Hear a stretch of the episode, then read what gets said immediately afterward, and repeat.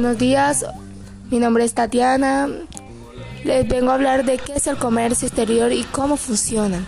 Expertos afirman que la definición del comercio exterior es el intercambio de transiciones, ventas o compras, exportaciones o importaciones de bienes, bienes intermedios, materias primas, productos finales o servicios entre dos o más países o entre regiones y bloques, regulando por por normas establecidas por instituciones internacionales o por los tratados bilaterales o multilaterales, al llegar a un mutuo acuerdo. Hoy en día hablar de conceptos de comercio exterior, tratados internacionales y tratados de libre comercio engloba muchos sectores y áreas que van más allá del proceso de importación y exportación por ello también en este texto les explicamos cómo funciona en este segmento. Les hablaremos cómo funcionan los tratados internacionales y tratados de libre comercio englobado. Y también hablaremos de cómo funciona el comercio exterior con ejemplos actuales y análisis de lo que estamos tratando.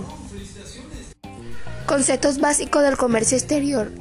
Aduana, organismo estatal encargado de intervenir en el tráfico internacional de mercancías, vigilado y fiscalizado su paso a través de las fronteras del país, aplicando las normas legales y reglamentarias relativas a la importación, exportación y demás regiones aduaneras. Podemos también hablar del arancel, cuotas de las tarifas de los impuestos generales de exportación e importación. Agente aduanal es la persona o la figura jurídica considerado en principio como asesor de los importadores o exportadores. Despacho aduanero es una de las principales facetas o etapas que conforman la actividad aduanera. Debemos estar conscientes de que se trata de un proceso mediante el cual se efectúa en forma precisa y exacta cada uno de los actos y formalidades. También podemos hablar de las formas del comercio exterior, tal la importación y la exportación. Cuando un determinado país o región trae extranjero, compra o bienes y servicios cumpliendo con todo legalmente establezca ambas partes, o incluye bienes intermedios o materias primas, y las importaciones pueden ser de manera temporal o definitiva. Es más común que las importaciones de bienes intermedios o materias primas sean de forma temporal para su modificación. Y la exportación, en este caso, es cuando un determinado país o región envía al extranjero bienes y servicios y junto con la importación constituyen parte fundamental del comercio, al igual como se comentó la definición de importación. En el caso de exportación, también se puede cumplir los preceptos establecidos en las leyes y existen importaciones temporales que cumplen un objetivo específico. Bueno, volvimos, ahora hablaremos de las características del comercio exterior. Hay que entender que la apertura comercial y el comercio exterior y los negocios internacionales y aduana generan oportunidades. Pero si no tienen los conocimientos, las capacidades y experiencia necesaria, pueden no aprovecharse. Cuando exportas un producto a un determinado país, ese producto tiene que ser de la mayor calidad a un precio accesible. Cuando cumple estas condiciones y características, puedes competir a nivel mundial añadiendo por supuesto una logística impecable, así como un comercio y logística internacional adecuada. Se tiene que identificar fortalezas como un país o región y así enfocarse y especializarse en el sector o productos elegidos destinados a las exportaciones. Esto tiene que ir ligado a buscar socios internacionales a quienes se le puede vender junto con la facilidad que se tenga en cuanto a tratados de libre comercio para acceder a dichos mercados. En cuanto a la exportación, se tiene que observar en qué área es más rentable traer los productos y servicios del exterior siempre en búsqueda de la anhela competitividad. Puede resultar más competitivo para una empresa un país importar materias primas, bienes intermedios, productos terminados o servicios que desarrollen en el lugar donde se lleva a cabo las operaciones. Bueno, hablaremos de las ventajas y desventajas del comercio exterior.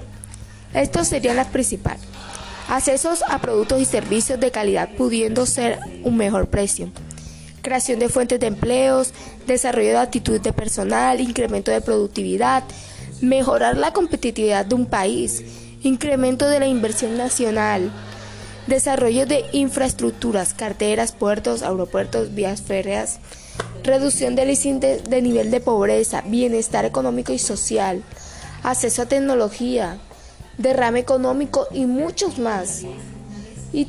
Pero como hay ventajas, también podemos ver desventajas. Algunas desventajas serían, si la demanda en otro país baja o surge algún acontecimiento que perjudica al país donde se exporta los productos, a pesar de que la economía del país exportado está bien de manera interna, por estos factores externos podría generar muchos problemas. El tema de la flora y fauna perjudica por alguna plaga. Falsificación de productos, mercancía dañada durante el transporte, tiempos en entregas y podemos encontrar otras desventajas. Bueno, ahora les vamos a hablar de los beneficios y la importancia del comercio exterior. Espero que estén entendiendo. Hablar de los beneficios que desprende la actividad de comercio va muy ligado a la importancia que es el comercio exterior y comercio internacional. Tiene para transformar la vida de las personas. Se han mencionado las desventajas del comercio exterior, sin olvidarnos de lo digital y lo online. Y de ahí depende los beneficios, y precisamente los beneficios que genera es posible comprender su importancia. Pero si se tuviera que mencionar algún beneficio por ser el más descartado sería la generación de empleos a través de la alteración de inversión extranjera. Porque al incrementar un mercado potencial, si solo se tuviera el mercado local sin el mercado extranjero, la producción por ende sería menor. Pero al exportar un determinado bien o servicio, se incrementa la producción y ocasión esto va ligado a incrementar las fuerzas sociales y laborales. Empleos que no existieran si no se enviara tales productos al exterior. Y ahora, en el caso de la importación, se hace a productos de calidad, a buen precio, y que por las condiciones o el entorno no podría producirse a conseguirse, sin olvidar de que importar bienes intermedios y materias puede generar trabajo al ocuparlo para crear un bien final. Hoy los tratados de libre comercio generan capítulos que abren la posibilidad de compartir información, lo cual no es, no es un tema menor para un desarrollo y crecimiento más acelerado de ciertas industrias económicas. Bueno, esto fue todo por, por este episodio. Les seguiré contando en el, en el episodio siguiente.